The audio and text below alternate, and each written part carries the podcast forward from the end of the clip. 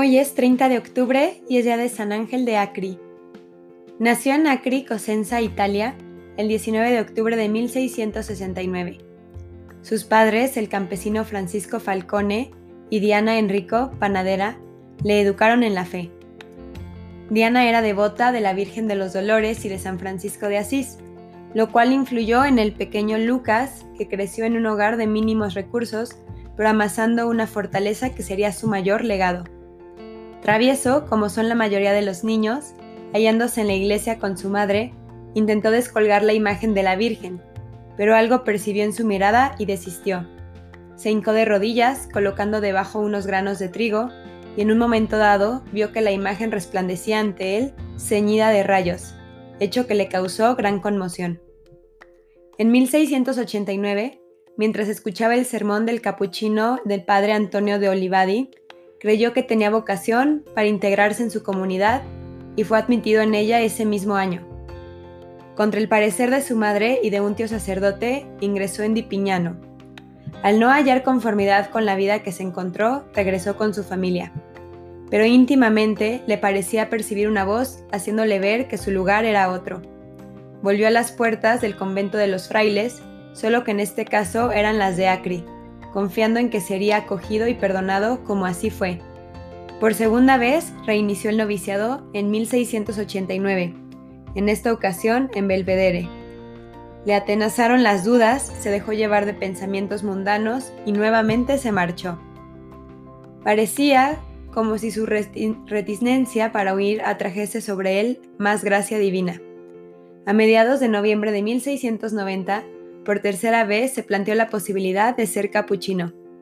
Según confesó, después, fue el diablo bajo una poderosa apariencia física quien lo transportó permitiéndole atravesar de ese modo una peligrosa corriente. Interpretó el hecho como un castigo divino impuesto al maligno que había influido en su voluntad en las dos ocasiones anteriores. Ángel llegó al convento de Belvedere, tembloroso, cargado de humildad los religiosos volvieron a dar pruebas de bondad y de caridad acogiéndole. Y él, decidido a todo por Cristo, en esta ocasión perseveró en la vivencia de las enseñanzas que fue recibiendo, entregado a la oración y a la penitencia.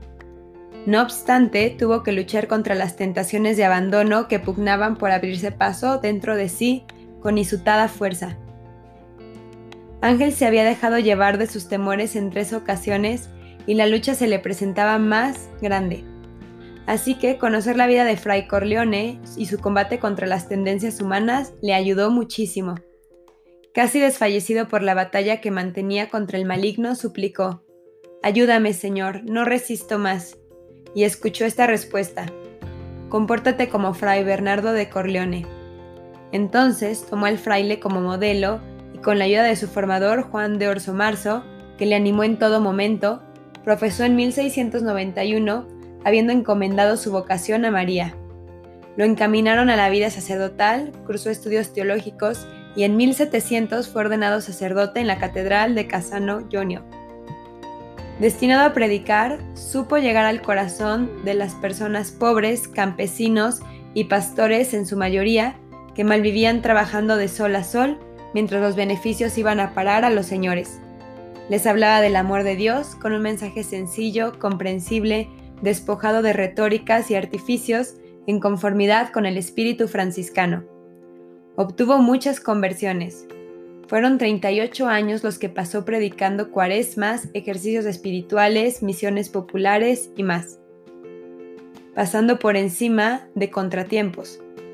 Denunciaba con pasión los abusos que cometían contra los pobres, eh, lesionando sus derechos esenciales y reclamaba a las autoridades civiles y a miembros de la nobleza el trato justo que merecían. Fue un gran confesor y pacificador. En el púlpito no le temblaba el pulso a la hora de condenar la gravedad de la conducta de los pecadores, aunque en el confesionario acogía a los penitentes con misericordia y piedad.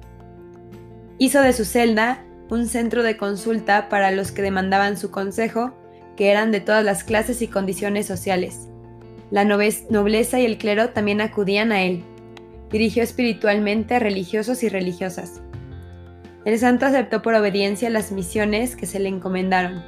Maestro de novicios, guardián, visitador, definidor, ministro provincial y visitador general. Fue un gran humanista y poeta, un excelso religioso agraciado con dones extraordinarios, milagros, profecía, bilocación, dirección y penetración de conciencias, éxtasis y curaciones. Murió en Acri el 30 de octubre de 1739. Que todos tengamos esa humildad, esa obediencia y esas ganas de acercarnos a todas las personas. Amén. San Ángel de Acri, ruega por nosotros.